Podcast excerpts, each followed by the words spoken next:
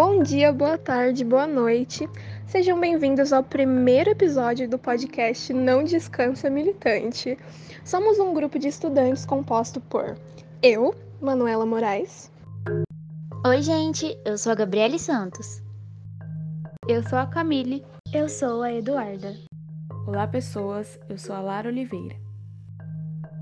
Hoje nós falaremos sobre o racismo e suas consequências na sociedade contemporânea. Fica com a gente para entender um pouco melhor. No Brasil, o problema teve início há muito tempo, quando os portugueses atravessaram o Atlântico e, pelo tráfico negreiro, trouxeram de forma cruel e desumana milhões de pessoas, do século XV ao século XIX. O abolicionismo ganhou força no país só a partir da década de 1870, tendo como um dos pontos de partida a Lei Eusébio de Queiroz, que proibia o tráfico negreiro. Fomos o último país do continente americano a abolir a escravidão. Em 1888, a princesa Isabel assinou a Lei Áurea e pôs fim ao trabalho escravo no país. No entanto, sabemos que a abolição não tornou a sociedade menos racista e muito menos deu oportunidade para uma ascensão social da população negra. Em 1930, a sociologia brasileira, a fim de entender os processos da comunidade, começou a estudar a miscigenação da população. Gilberto Freire, por exemplo, ficou conhecido por defender a existência de uma democracia racial, na qual a noção de identidade nacional é baseada na convivência racial pacífica e harmoniosa no Brasil. Já Florestan Fernandes discordou de Freire em seus estudos, alegando que a democracia racial é um mito, uma vez que a exclusão racial é presente em diversas estruturas e instituições brasileiras. Por isso, hoje, iremos debater essas formas de racismo que às vezes são veladas. Bom, eu vou falar um pouquinho sobre o racismo no esporte. Não é difícil vermos nos telejornais notícias referentes a esse tema. Com muita frequência, a personalidade das modalidades acabam denunciando os casos nas competições que participam. O lateral Daniel Alves, por exemplo, defensor da seleção brasileira, foi alvo de racismo numa partida entre Barcelona e Vila Real. Um torcedor lançou uma banana ao gramado para ofendê-lo e o jogador respondeu comendo a fruta. O astro da Fórmula 1, Lewis Hamilton, ativista da causa, sempre denunciou o preconceito. Quando George Floyd foi assassinado, ele se ajoelhou em forma de protesto e, vendo que não ganhou a adesão dos demais atletas, denunciou em suas redes sociais esse silêncio. Como o esporte reflete a sociedade, é mais que necessário que os atletas denunciem esses episódios. Mesmo que não seja o seu próprio local de fala, a ajuda e reconhecimento da causa é importante principalmente pela função social que o esporte exerce na vida das pessoas. Um outro fator que está relacionado diretamente com o racismo é a intolerância religiosa que existe em cima das religiões de origem ou de matriz africana, como é o caso da Umbanda e do Candomblé.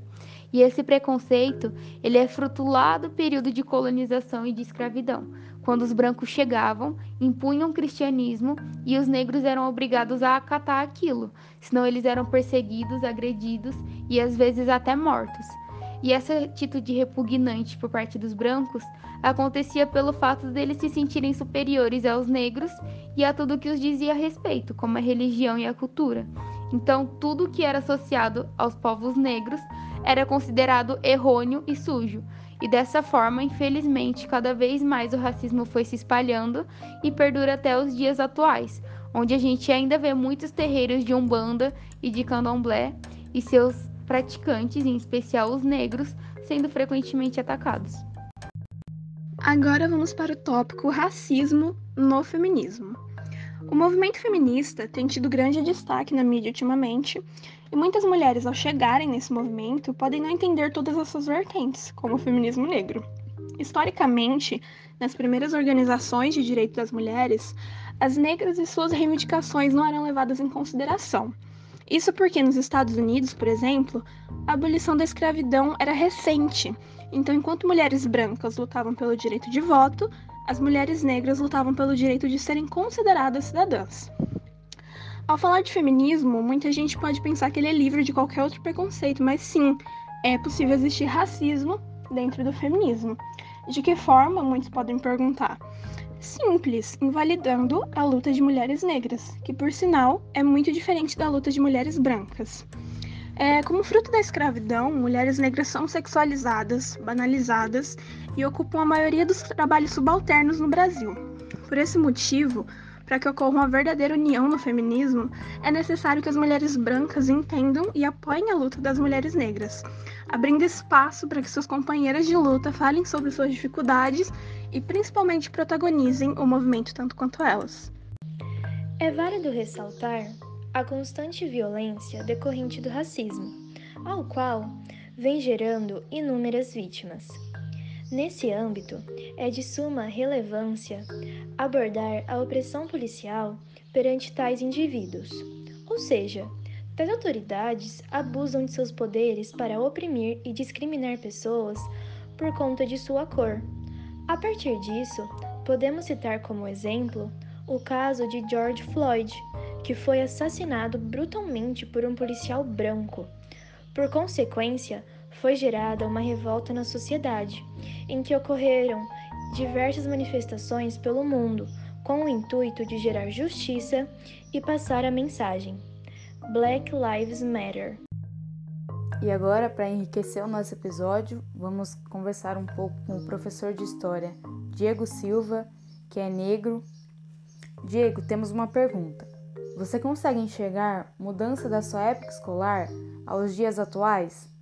E qual acha que é o panorama do futuro? Será que um dia existirá a democracia racial?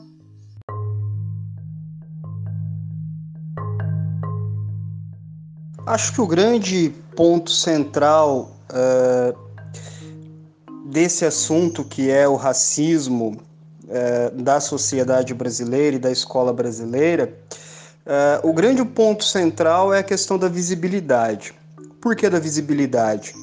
Uh, durante muito tempo, com a construção de uma ideia lá na década de 30, que o Brasil era uma democracia racial, que não existiria racismo na sociedade brasileira, criou este mito que o brasileiro seria conviveria de forma harmoniosa, brancos e negros e por aí vai. Uh, então, durante muito tempo, durante várias décadas na sociedade brasileira, uh, durante toda a sua história, sua história colonial, a sua história imperial, a sua história republicana, eh, sempre existiu o racismo, e um racismo institucionalizado como a gente conhece hoje.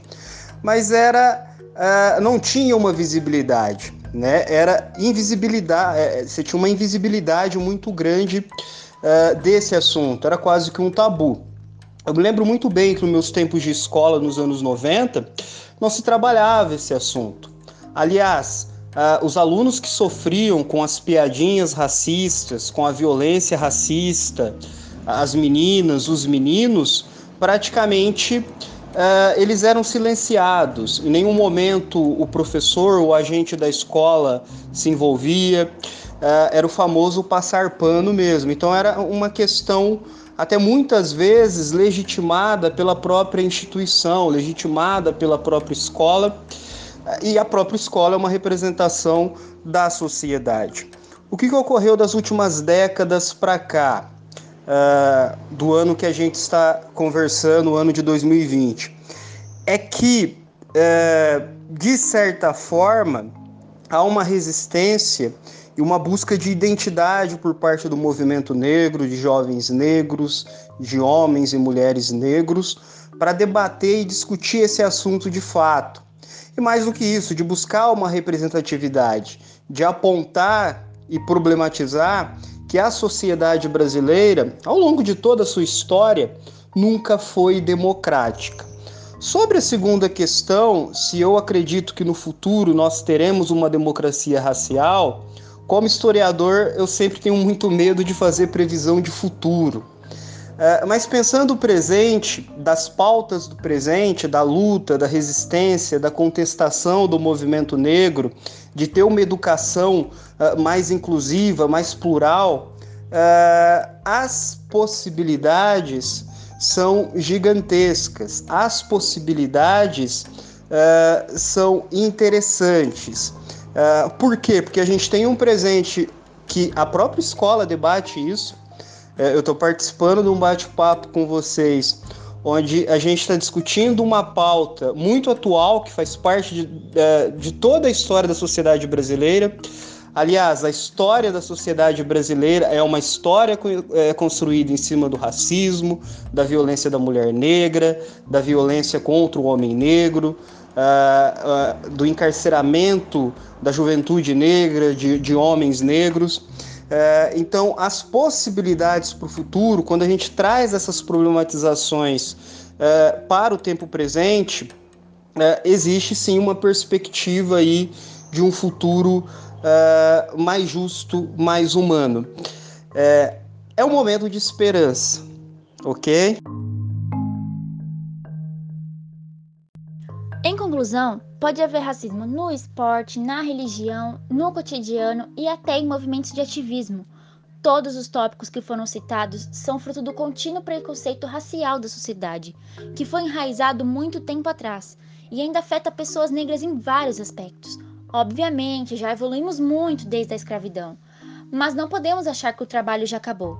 Nos dias atuais, o racismo ataca de uma forma muito mais discreta, passando despercebido por quem não é afetado por ele.